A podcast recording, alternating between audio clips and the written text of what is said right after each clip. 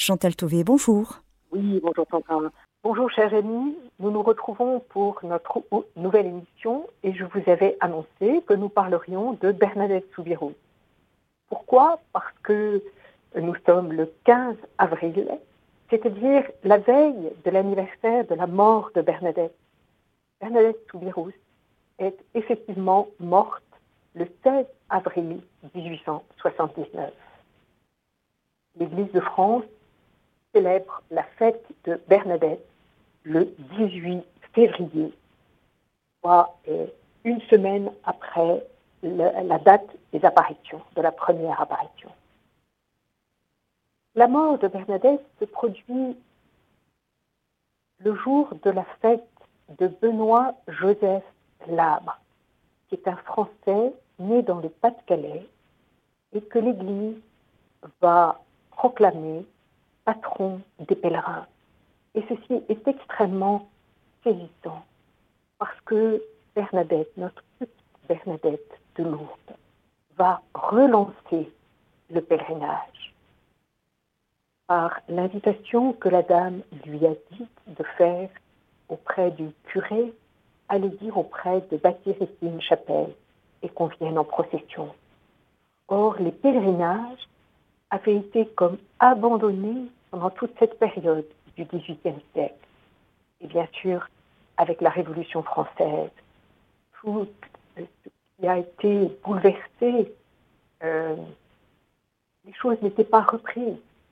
On peut simplement noter que le couronnement des Vierges, et en particulier de Notre-Dame de Chartres, avait rassemblé de nombreuses personnes.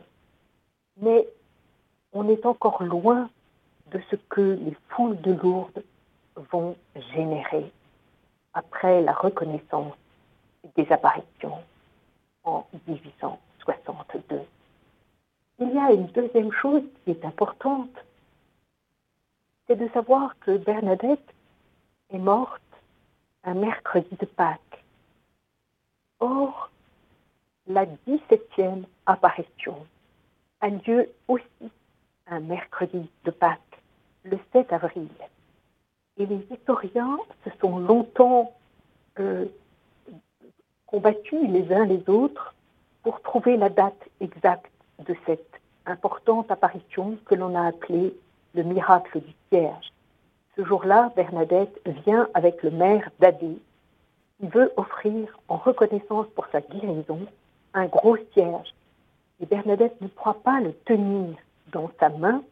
Elle le pose par terre et ses mains montent tout doucement jusqu'à la flamme. C'est alors que le docteur Dozus constate ce phénomène, prend sa montre, empêchant toute personne de repousser les mains de Bernadette, parce qu'il sent bien que Bernadette ne sent pas la flamme, que pourtant ses mains protègent. Et ce phénomène va durer 15 minutes. Il est important de noter que cette 17e apparition arrive dans le temps de Pâques, ce qui veut dire que les apparitions précédentes sont des apparitions qui se déroulent pendant le carême et que c'est ainsi comme une montée vers Pâques, vers cet homme nouveau que le Seigneur nous fait découvrir, que, dans lequel il nous fait rentrer à travers sa mort, sa passion, sa mort et sa résurrection. Et c'est aussi une invitation pour nous à nous investir de l'homme nouveau. Je vous ai annoncé que je parlerai de Bernadette selon ses dons et charismes. Parce qu'il me semble qu'on a beaucoup parlé de Bernadette comme d'une pauvre. Et bien sûr, vous savez que la famille de Bernadette a vécu une grande déchéance. Même si Bernadette est née dans le moulin de Boli, que l'on a aussi appelé le moulin du bonheur, les affaires de François Soubirous ne sont pas très bien gérées et donc il doit abandonner le moulin de Boli au lieu de le racheter. Il entre dans un autre moulin où les affaires ne sont pas meilleures Et du coup, il revient à Lourdes. Et son cousin, André Sajou, va lui donner pour héberger sa famille l'ancien cachot, l'ancienne prison de Lourdes. C'est une pièce insalubre qui ouvre sur une cour dans laquelle il y a du purin. Et notre petite Bernadette, qui a souvent été également envisagée comme malade, Bernadette souffre de ce que l'odeur du purin l'empêche parfois de respirer. Et quand elle est au, cachot, il est fréquent de la trouver sur le port de la porte, sur le seuil de la porte, pour qu'elle puisse respirer davantage. On a souvent envisagé Bernadette comme une pauvre ou comme une malade. D'ailleurs, toute sa vie, elle sera malade. Et je vais vous donner la liste de ces maladies. L'asthme chronique, le déchirement de poitrine accompagné de vomissements de sang, les anévrismes, une, une une tumeur au genou qui la condamne à marcher avec un bâton puis à circuler dans une petite voiture, la carie des os et aussi des abcès aux oreilles qui l'affligent d'une surdité partielle. Son confesseur remarque qu'à partir de ses vœux perpétuels en 1878, ses souffrances redoublèrent d'intensité jusqu'à sa mort. Elle écrira qu'elle est dans un état habituel de souffrance.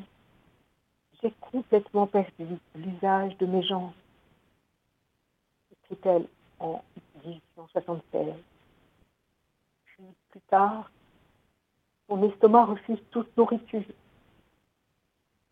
Elle écrit Voilà un an que je suis dans ma chambre blanche, c'est-à-dire l'infirmerie. Mais Bernadette nous donne la clé de sa souffrance, de l'acceptation de sa souffrance. Elle écrit une très belle prière à la Vierge. Ô Marie, ma bonne mère, accordez-moi la grâce de tout faire, de tout souffrir par amour. Mais Bernadette ne dit pas qu'elle est pauvre ou qu'elle est malade quand on lui pose la question Pourquoi as-tu bénéficié des visites de la Sainte Vierge? Et elle répond Parce que j'étais la plus ignorante de Lourdes. Si la Vierge avait trouvé quelqu'un de plus ignorant que moi, elle l'aurait choisi. Ainsi, Bernadette ne se considère pas comme une savante et c'est justement parce que son cœur était tout ouvert à se laisser enseigner par la Vierge Marie qu'elle a été choisie pour recevoir ce message et le transmettre sans discuter. Je suis Conception. Allez dire aux prêtres de bâtir une chapelle et qu'on vienne en procession. Pénitence, pénitence pour les pécheurs.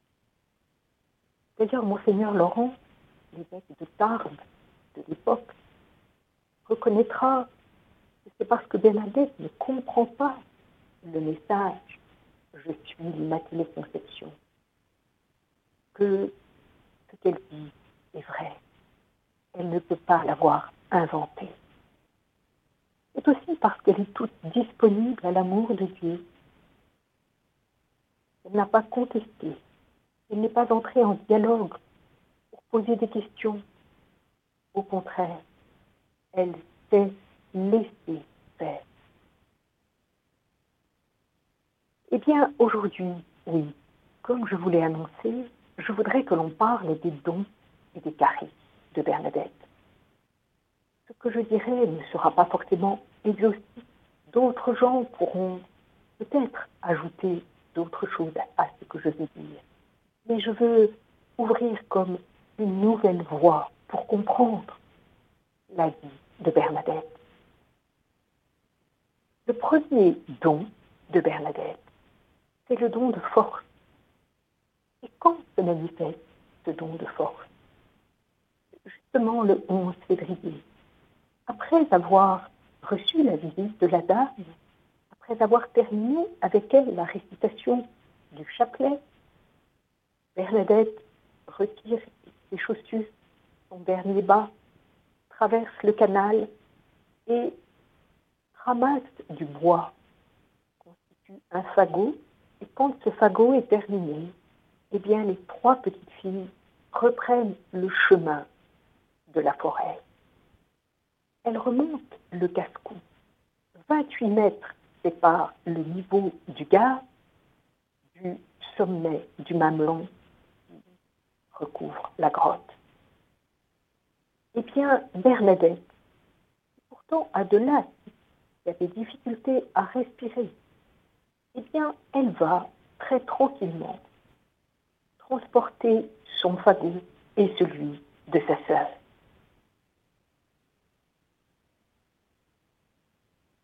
C'est donc la première manifestation de ce don de force. Ce don de force se manifestera également à l'occasion de la mort de sa maman. Elle va mourir un 8 décembre 1866. Elle est à peine arrivée à Nevers. Bernadette, qui aimait beaucoup sa maman, va d'abord pleurer. Et puis, elle se ressaisit et loue le Seigneur. C'est ainsi que nous lisons parmi les témoignages qui ont été donnés sur la vie de Bernadette. Lorsqu'il fallut tout lui apprendre, rapporte une de ses compagnes, telle furent sa désolation et ses larmes qu'elle tomba évanouie. Bientôt, revenue à elle, sa forte d'âme la ressaisit. Et au lieu de se décourager, elle bénit le Seigneur. Toute sa vie, elle a eu la force de supporter ses maladies sans se plaindre, gémissant tout doucement la nuit, mais jamais personne dans la journée ne l'a entendu se plaindre. Et pourtant, j'ai dressé la liste de ses maladies. Le deuxième don qui se manifeste Bernadette, c'est le don de conseil. Et de ce point de vue, je comparais Bernadette à Jeanne d'Arc, puisque la plus ignorante de Lourdes, je vous le rappelle, elle n'a pas été à l'école, elle ne sait pas lire, elle ne sait pas écrire, elle ne sait pas peut-être compter, elle ne sait dire que son Notre Père, je vous salue Marie, et son credo. Eh bien, le dimanche 21 février, soit dix jours seulement après la première apparition, Bernadette va tenir tête à un homme expérimenté, le commissaire de police Dominique Jacomet. Ce dernier cherche à la piéger, à lui démontrer que ce qu'elle voit est une illusion, qu'elle a vu la Sainte Vierge. Il pose des questions, écrit sous sa dictée, mais reformule différemment. Alors Bernadette redit toujours la même chose. Non, je n'ai pas vu la Sainte Vierge. Ce que j'ai vu, c'est une dame. Elle revient toujours sur la même chose. Elle ne se laisse pas impressionner. Et elle est même capable de se moquer de la coiffe, du bonnet terminé par un gland couvre la tête de Jacomet. Et les glands s'agitent quand Jacomet l'interroge. D'ailleurs, Bernadette dira à une de ses amies de Nevers, qui est originaire de Lourdes, quand le commissaire de Lourdes me posait des questions, je n'étais plus moi-même. Je n'avais pas peur. Et pourtant, on me tournait dans tous les sens. J'étais sûre de ce que j'avançais. Il y avait en moi quelque chose qui me faisait tout surmonter. Voilà ce qu'elle dit. Et ses sœurs de verre de la communauté diront que Bernadette était cependant timide. Elle bénéficiera de ce don de conseil pour répondre aux nombreux ecclésiastiques qui viendront la questionner à partir du 28 juillet 1858, date de la constitution de la commission catholique destinée à étudier le fait de Lourdes.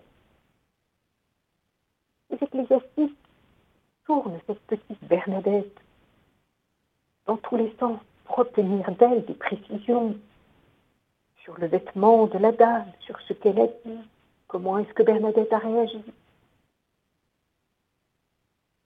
Mais aussi des questions théologiques auxquelles Bernadette ne peut pas répondre.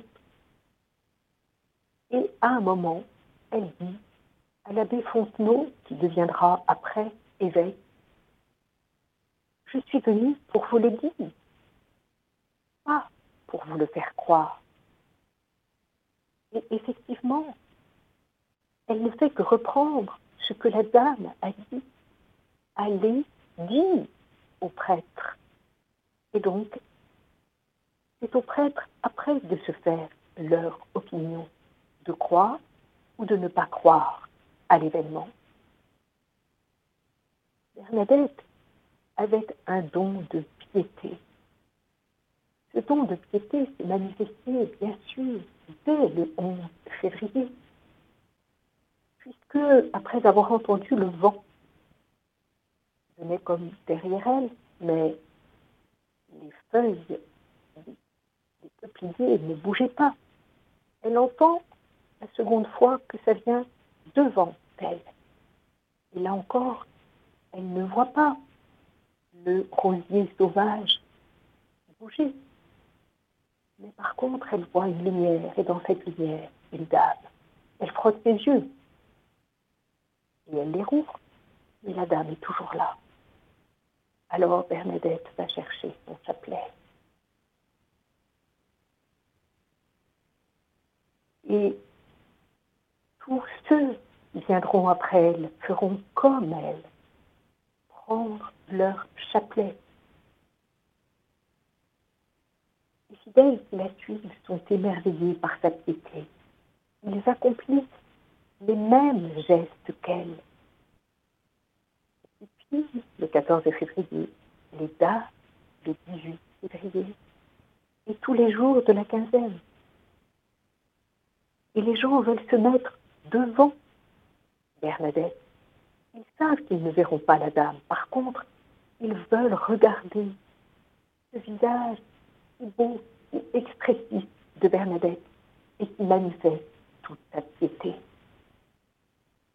Deux dames dans une calèche expriment la piété de Bernadette en disant Quand Bernadette fait le signe de la croix, on dirait que le ciel touche la terre.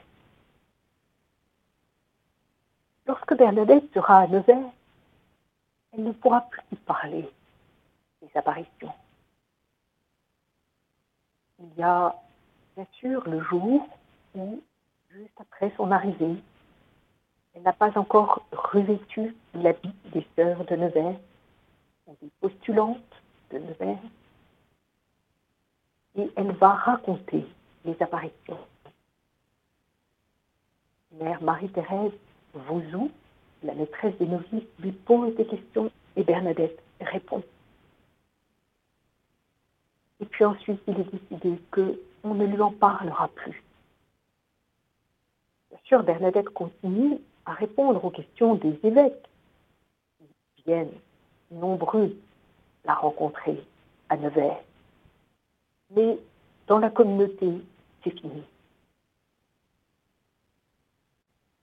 Alors les sœurs découvrent que quand Bernadette prie, il émane d'elle une telle piété que elle s'en émerveille. Ainsi, au moment de prendre l'habit, au cours de la retraite, cours du 24 au 28 juillet 1866, une de ses compagnes dira Le 29 juillet, j'eus le bonheur de prendre le Saint-Habit avec Bernadette. Je suis très impressionnée de la manière dont elle fit sa retraite. Quel recueillement On voyait qu'elle était perdue en lui. Tout ce qui l'entourait n'était pas capable de la distraire. Je me sentais émue intérieurement et ne pouvais m'empêcher de la regarder.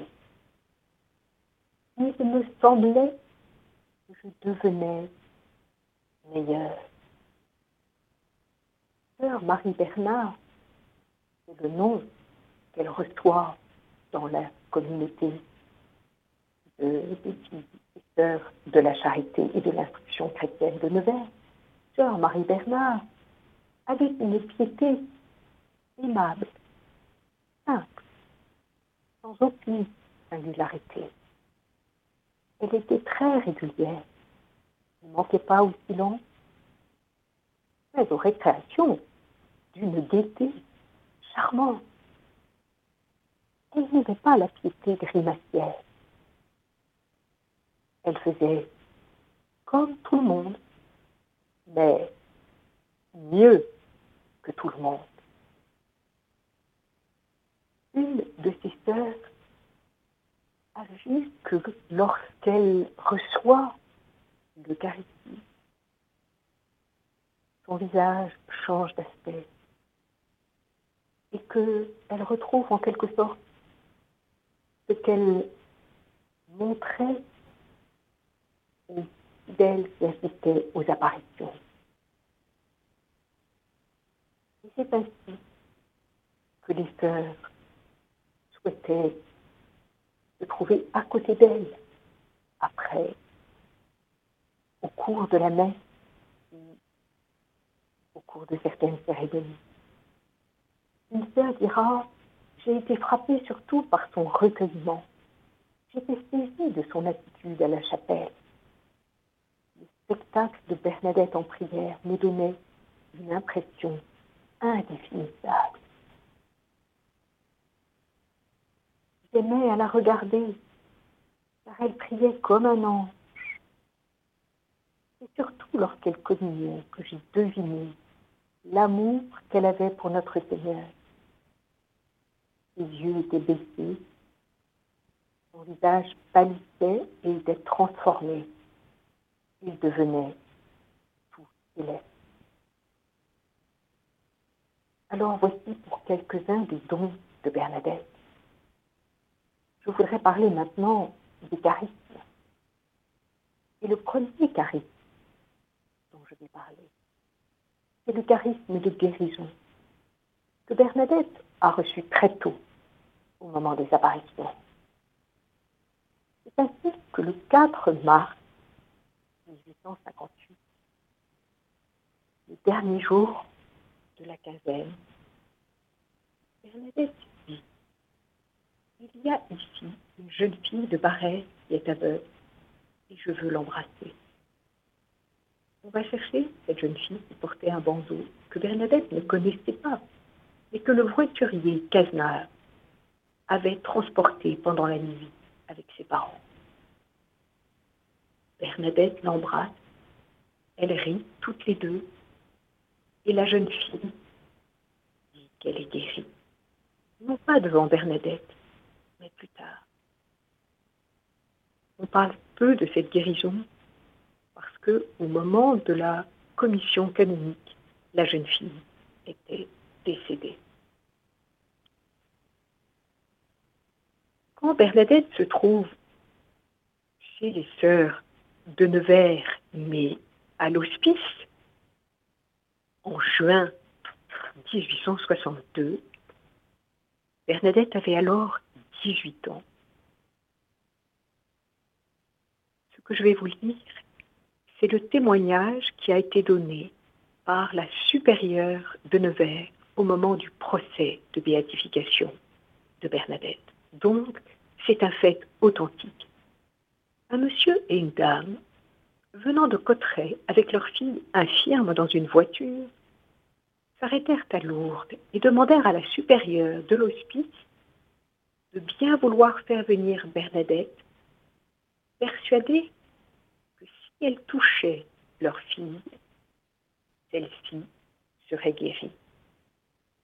Bernadette vint, en effet, et la supérieure lui dit d'arranger l'oreiller de cet enfant. Ce qu'elle fit. La jeune fille se trouva immédiatement mieux, et on sait que le lendemain, elle alla à pied à la grotte. Premier fait a été inscrit au procès de béatification d'après la déposition de Mère Marie-Thérèse Bordenave.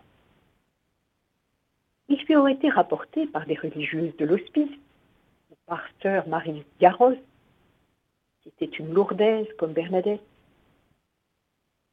qui assure avoir été témoin de la guérison suivante. Une femme étrangère à la ville avait apporté à Lourdes son enfant âgé d'un peu plus d'un an. La figure et la tête du pauvre petit étaient pleins de mal. Le quatrième jour d'une neuvaine à Notre-Dame de Lourdes, cette dame se présentait à l'hospice avec son bébé. L'enfant pleurait. On le confia à Bernadette, qui le porta dans les cloîtres, et quand elle revint, elle le remit à la mère complètement guéri. Toute trace du mal avait disparu.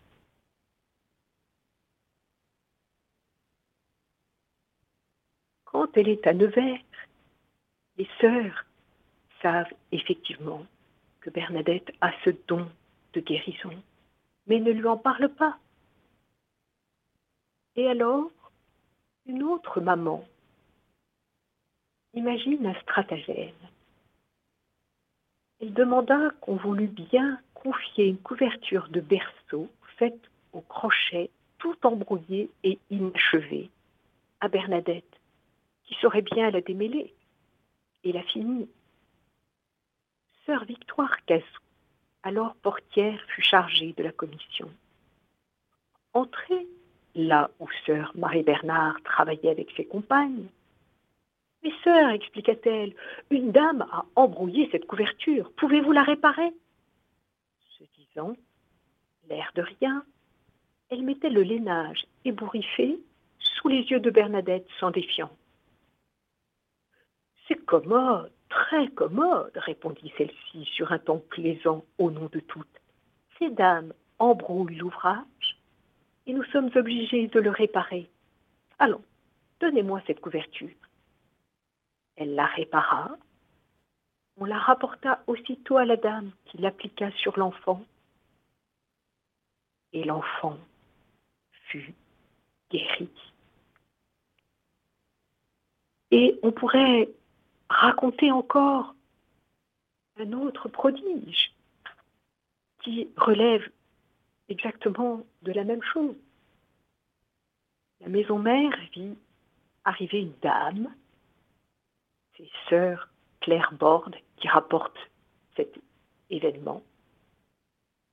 Une dame vient avec un petit enfant qui ne marchait pas. Elle désirait que Bernadette le touchât, espérant qu'ensuite il marcherait.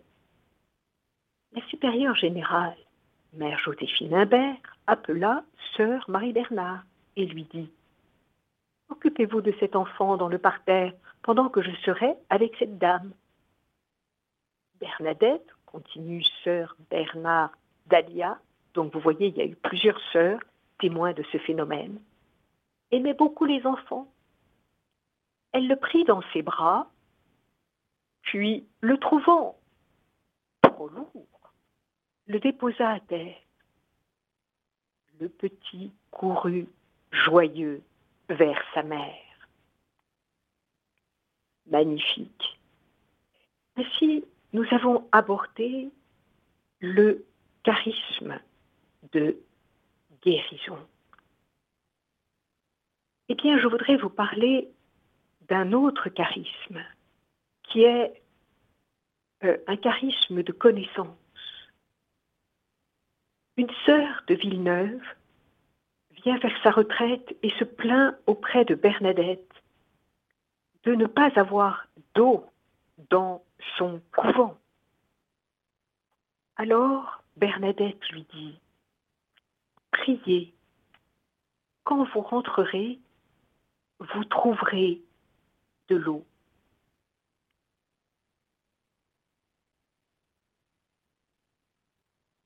Et puis, elle était capable également d'annoncer qu'elle ne mourrait pas, parce que vous savez qu'elle a reçu à plusieurs reprises le sacrement des malades, et en particulier juste au moment où elle arrive à Nevers, en 1866.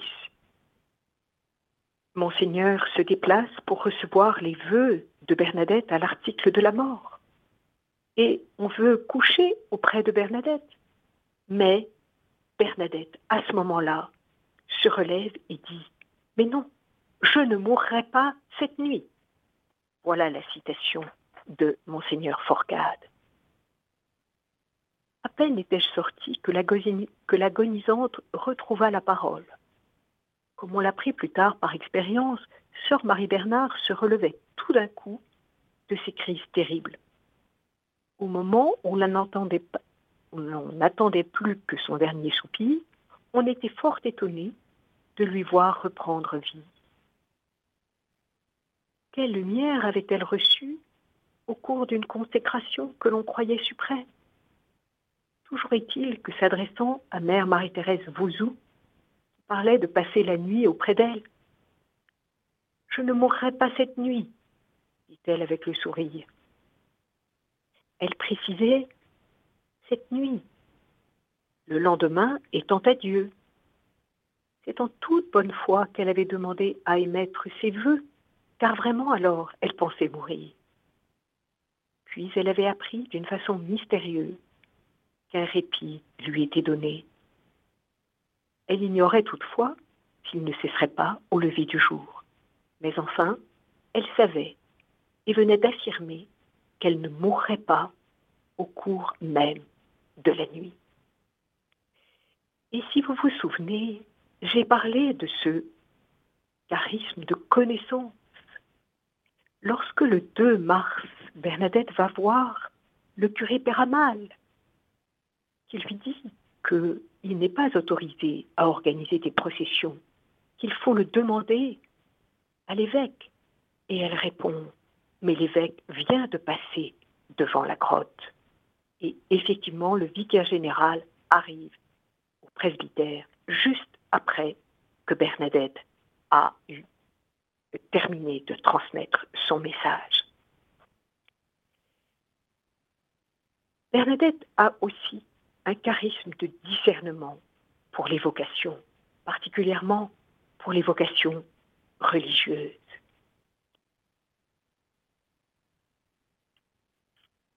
Il arrivait que les sœurs soient ennuyées, c'est-à-dire qu'elles pleurent de ce que elles n'étaient plus avec leur maman.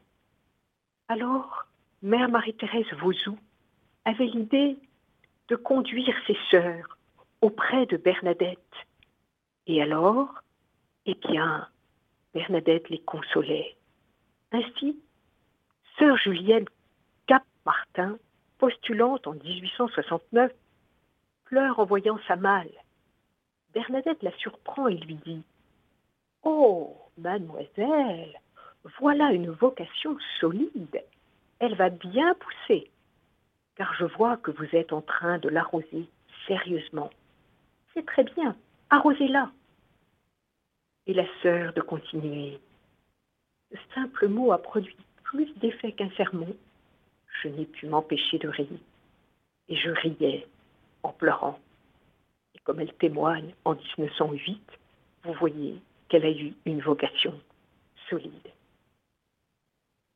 Une autre jeune fille est présentée à Bernadette au moment où elle quitte une maison des sœurs de Nevers. Et on a peur pour euh, sa vie future. Et Bernadette de dire Soyez tranquille, Votre Agnès restera bien sage. Or, on apprit peu de temps après qu'Agnès était rentrée chez les sœurs du Bon Secours. Une autre fois, Mère Marie-Thérèse Vauzou, maîtresse des novices, dit à Bernadette Voici une enfant qui arrive et qui s'ennuie déjà. Pauvre petite, dit Bernadette.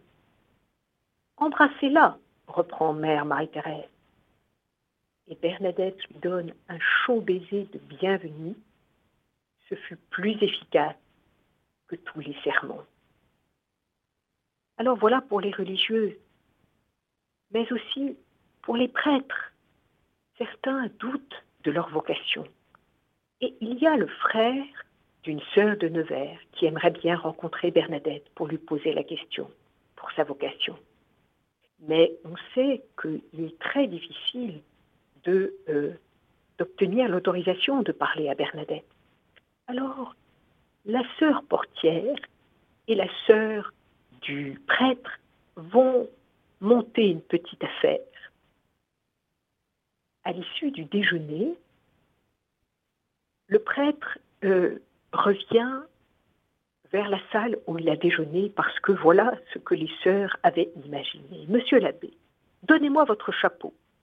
Vous ferez semblant de l'avoir perdu et vous irez le chercher dans la salle Saint-Augustin où vous avez déjeuné tout à l'heure. Sœur Marie-Bernard s'y trouve en ce moment pour enlever les couverts. Alors voilà comment ça se passe. Nous arrivons, je frappe, dit la sœur qui témoigne au procès de béatification. La porte s'ouvre et une sœur, qui est heureusement sœur Marie-Bernard. Ma chère sœur, lui dis-je, mon frère est très ennuyé, il a perdu son, son chapeau. Peut-être l'a-t-il oublié ici. Non, dit Bernadette. Elle avait à peine achevé sa phrase que j'étais déjà entrée pour inspecter la pièce, tandis que mon frère eut ainsi le loisir de lui parler. Et quelques années avant le témoignage donc que la sœur donne en 1908, son frère, prêtre, lui a donc fait des confidences et elle peut expliquer ce qui s'est passé. Bernadette avait dissipé ses inquiétudes. Il avait pleinement assuré sur sa vocation. Elle lui avait même prédit d'une façon catégorique qu'il serait prêtre et qu'un jour il prêcherait dans notre chapelle de Saint-Gildard. Les deux prédictions se sont réalisées. La première en 1879, alors que la visite avait eu lieu en 1874, et la seconde, 49 ans plus tard, en 1928. Nous avons évoqué les dons et charismes de Bernadette. Mais avant de terminer, je voudrais évoquer l'école à laquelle Bernadette s'est mise. C'est l'école même du Christ. Ce que le Christ dit dans Saint Matthieu au chapitre 11, verset 28. Venez à moi, vous tous qui peinez et ployez sous le fardeau, et moi je vous soulagerai. Chargez-vous de mon joug et mettez-vous à mon école, car je suis doux et humble de cœur, et vous trouverez soulagement pour vos âmes. Oui, mon joug est aisé et mon fardeau léger. La douceur n'était pas le, spontanément le don de Bernadette. Elle avait au contraire une vivacité. Vous vous souvenez qu'elle était capable de se moquer euh, des blancs du chapeau de Jacomet. Mais elle était même quelquefois un peu dure. Une sœur rapporte qu'un jour, la blanchisserie euh, a abîmé un mouchoir de Bernadette. Et alors Bernadette a vertement remis à sa place la sœur qui lui a apporté ce mouchoir abîmé. Et puis, elle s'est reprise et a demandé pardon, ayant réalisé qu'elle avait blessé la sœur, qui peut-être n'était pas responsable. C'est ainsi que Bernadette découvre que le premier mouvement ne nous appartient pas, celui de sa vivacité. C'est le second qui nous appartient. Fatal illustrera ça d'une autre façon. Il y a en nous deux amours. L'amour propre, c'est-à-dire l'amour de soi, et un deuxième amour, l'amour de Dieu. Et il faut que cet amour de Dieu devienne premier et non pas second. Alors, nous avons ensuite, eh bien, cet épisode à la fin de la vie de Bernadette. On va la faire sa toilette pour qu'elle reçoive l'Eucharistie. Et puis la sœur veut aussi nettoyer la table de nuit qui est proche du lit de Bernadette. Et en faisant ce ménage, elle renverse la table de nuit. Et le tiroir de ceinture de cette table de nuit contenait des trésors de Bernadette.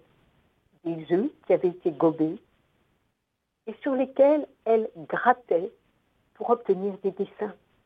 Et bien sûr, c'était extrêmement fragile.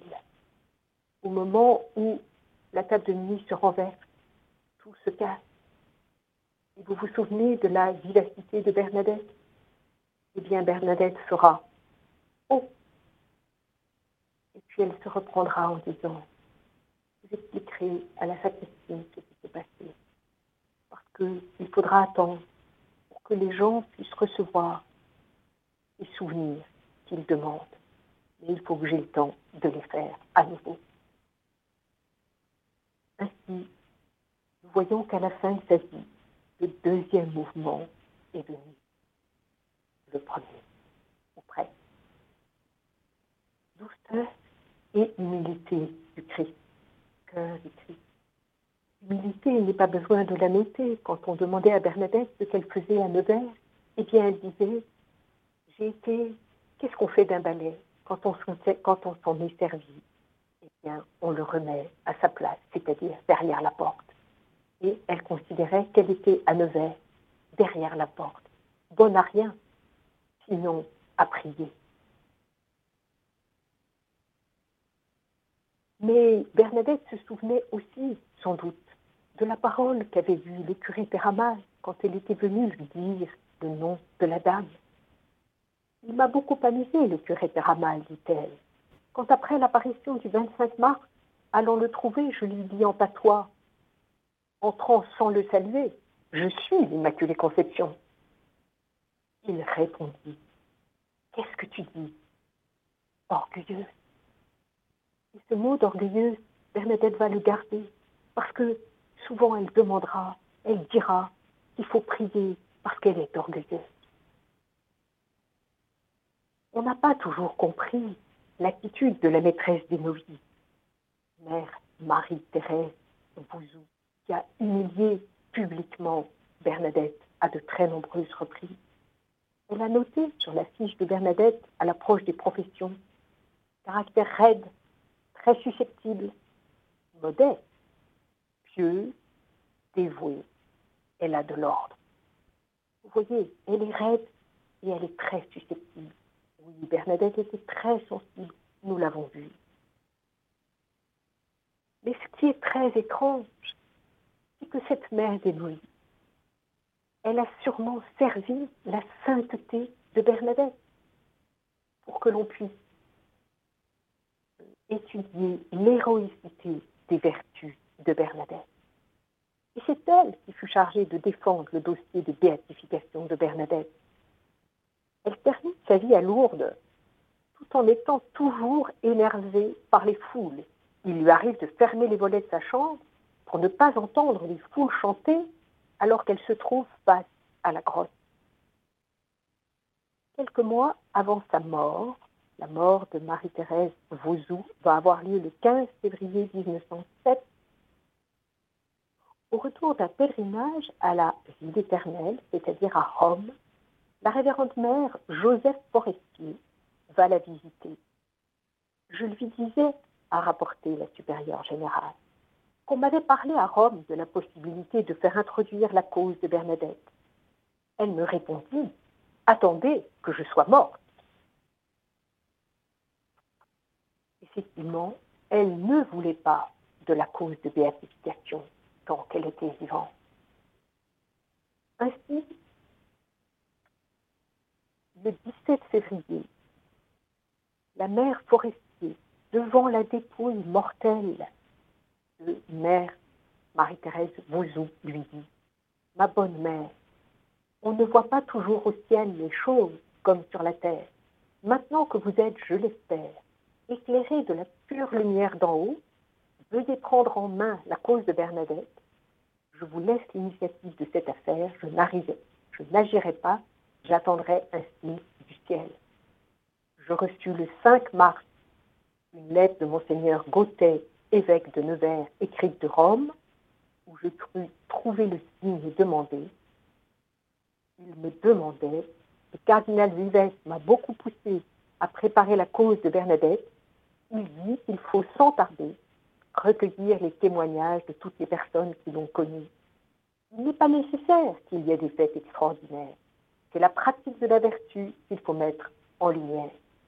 Et effectivement, la vertu d'humilité. C'est le 14 juin 1925 qu'a lieu la proclamation de la béatification de Bernadette. Il y aura ce jour-là le frère de Bernadette qui va remettre pape une monstrance dans laquelle est contenue une relique de Bernadette. Et puis un évêque va bénéficier d'une guérison.